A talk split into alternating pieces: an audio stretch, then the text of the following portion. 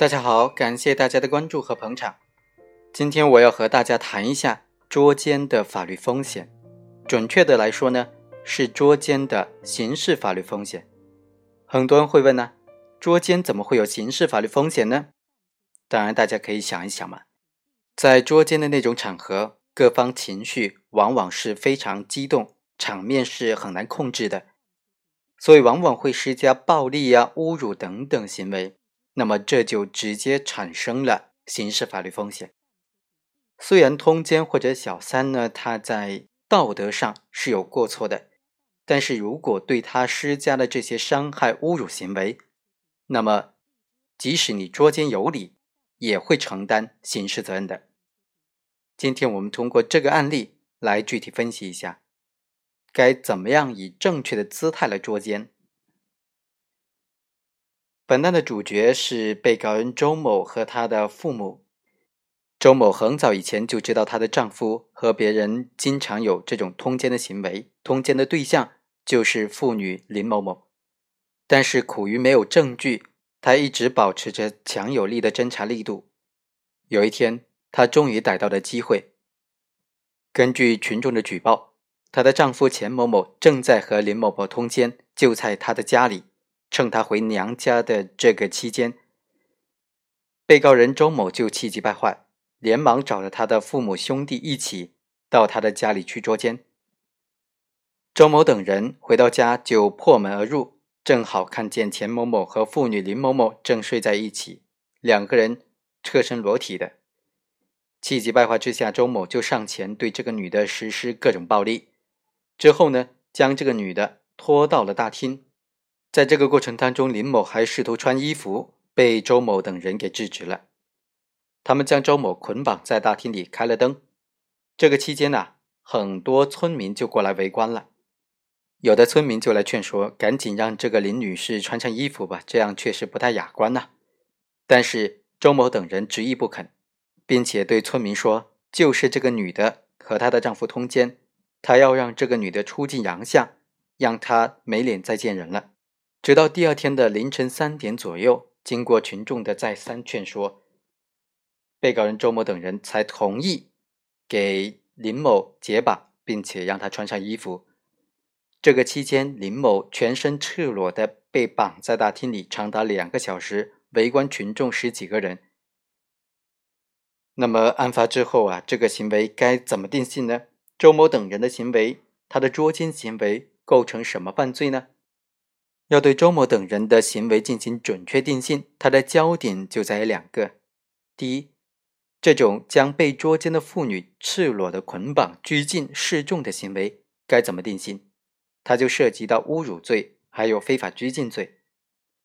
第二个争议焦点是，怎么样区分侮辱罪和侮辱妇女罪？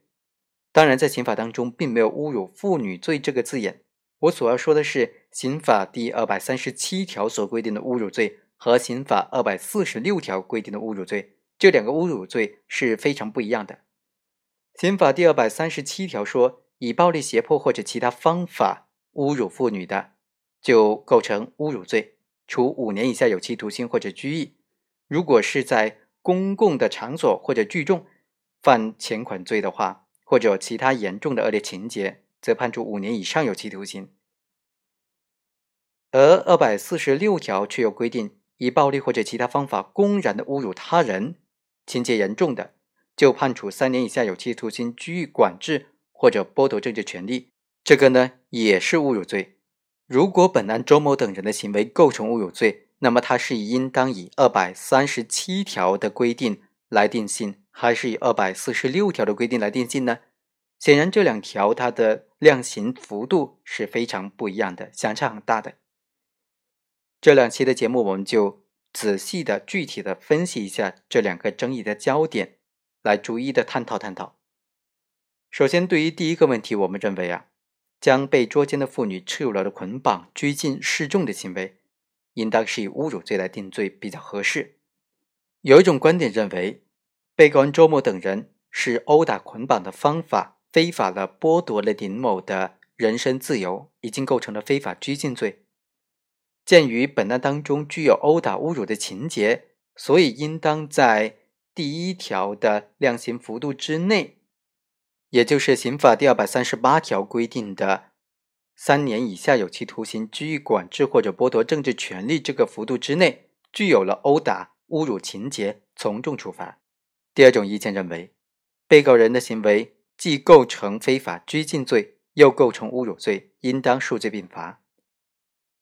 第三种意见认为，被告人以贬低、损毁他人人格、破坏他人名誉为目的，在捉奸的过程当中使用暴力殴打了被害人林某，并且将林某捆绑在室内，点亮灯泡，让众多的村民围观，明显的侵犯了公民的人格和名誉的权利，情节严重，显然已经构成了侮辱罪。但是，被告人的在侮辱的过程当中使用的方法或者手段。又牵连到了刑法第二百三十八条规定的非法拘禁罪，属于牵连犯罪。他的手段行为和目的行为所犯的罪名的法定刑呢是相同的，都是三年以下，所以应当以目的行为来定罪。综合来看呢，我们认为第三种观点会比较恰当一点。首先是要区分一下侮辱罪和非法拘禁罪这两个罪名呢，它的相同之处就在于说。都是侵犯了公民的人身权利。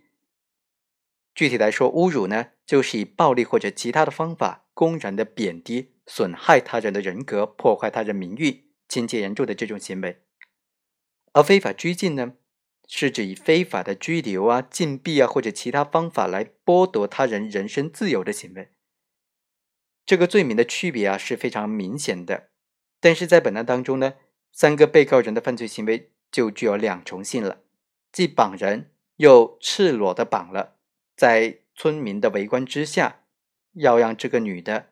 颜面丧失，具有严重的侮辱的情节，同时呢，又剥夺了被害人的人身自由，所以这才产生了本案当中的犯罪目的和犯罪手段之间的牵连的双重关系。对牵连犯呢，一般应当是择一从重的这种原则来处罚的。但是如果相互牵连的两个罪名法定刑是一样的，那怎么处理呢？当然应当根据被告人的目的行为来定罪量刑会比较合适。被告人的主观目的呢是捉奸之后来侮辱他人，被告人对被害人实施的这种捆绑的行为啊，是为了达到他侮辱被害的目的的，是实现侮辱的暴力的手段，是从属于侮辱的目的的。相对于捆绑行为来说，侮辱行为情节更加严重。已经构成了一种独立的犯罪，这和刑法第二百三十八条第一款所规定的具有殴打、侮辱情节、从重处罚当中的侮辱情节显然是不一样的。因为刑法第二百三十八条这一款所针对的是行为人以剥夺他人人身自由为目的，在实施非法拘禁的行为，或者在非法拘禁的状态持续的这个过程当中啊。同时又对被拘禁的人实施的侮辱行为的这种定罪量刑的时候，该怎么考虑的问题。所以啊，非法拘禁罪当中所伴随的这个侮辱性的行为啊，也就是侮辱情节，它并没有要求说达到严重的程度，只要在实施非法拘禁的行为或者在非法拘禁的持续状态过程当中，对被拘禁的人实施的侮辱行为，那么就应当以非法拘禁罪来从重处罚。另外，说到非法拘禁罪啊，我们还必须参照最高人民检察院关于人民检察院直接受理立案侦查案件立案标准的规定，其中对有关国家机关工作人员利用职权非法拘禁他人，持续时间是超过二十四小时的，才予以立案的追诉的这种标准。我们参照这个标准，可以发现本案当中，被告人作为侮辱手段的捆绑行为。能不能单独的成立非法拘禁罪呢？本身是存在疑问的。综合来看呢，在本案当中，根据被告人的主观故意的内容，以侮辱罪来定罪处罚是比较适宜的。另外，根据刑法第二百四十六条的规定，侮辱罪虽然一般都是告诉才处理的案件，但是严重的危害社会秩序和国家利益的话，也可以由检察机关提起公诉。就本案来说，检察机关已经就被告人的侮辱的犯罪事实提起的公诉，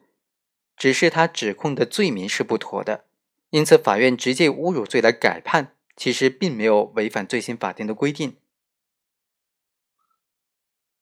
好，以上就是本期的全部内容。下一个问题呢，我们下一期再继续来讨论。